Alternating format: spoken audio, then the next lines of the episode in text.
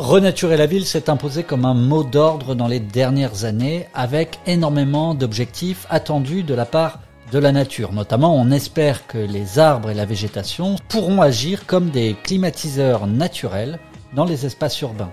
Mais comment procéder? Par où commencer? Où mettre la priorité?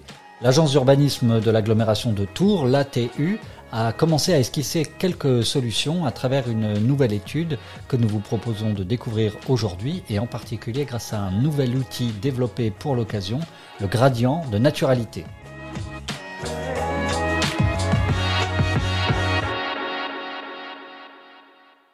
Pour créer son gradient de naturalité, l'agence d'urbanisme de Tours a regardé trois grands paramètres. Premièrement, l'occupation du végétal au sol, dont on sait qu'elle joue un rôle majeur dans la régulation des températures en ville, avec euh, preuve à l'appui euh, des relevés de température dans les zones commerciales de Tours, où certains jours de canicule on a pu observer des pics à 46 degrés, quand en bord de Loire il ne faisait que 26 degrés. Dans les espaces plus hybrides entre ville et nature, comme les quartiers pavillonnaires, qui sont largement construits mais laissent aussi beaucoup de place au jardin, on atteint des températures intermédiaires, en l'occurrence 38 degrés. Deuxièmement, l'ATU a regardé la richesse végétale en se basant sur les strates arbustives que connaissent bien les botanistes.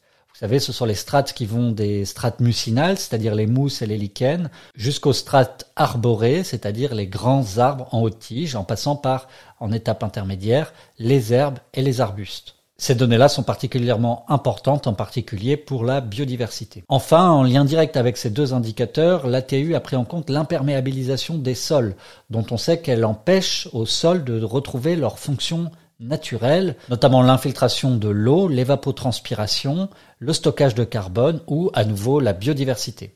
Occupation du végétal au sol, richesse végétale, imperméabilisation des sols, l'agence d'urbanisme de Tours a compilé ces trois indicateurs en un seul, intitulé l'indice de naturalité. Elle a ensuite utilisé cet indice pour étudier le territoire du cœur de métropole à l'échelle de l'îlot en regardant différents types de bâtis, qu'il s'agisse euh, de zones d'activité, d'habitats pavillonnaires, de grands ensembles, du centre ancien, etc. Et à l'échelle de l'agglomération, en identifiant euh, des quartiers plus ou moins naturels et où il conviendrait du coup d'agir en priorité. L'utilisation de cet outil permet de faire ressortir des grandes disparités dans la naturalité des quartiers à densité plus ou moins égale et à programmation équivalente, par exemple entre différents quartiers d'habitat collectif. Le quartier du Grand Mail à Saint-Pierre-des-Corps, qui est un quartier sur dalle, ne présente par exemple que 23% de surface végétalisée. À peu près à égalité avec le quartier de Sanitas, qui est plus proche du centre et qui est un grand ensemble également. À l'inverse, le quartier du Bois-Cormier à Chambray-les-Tours, l'allée des Rossignols,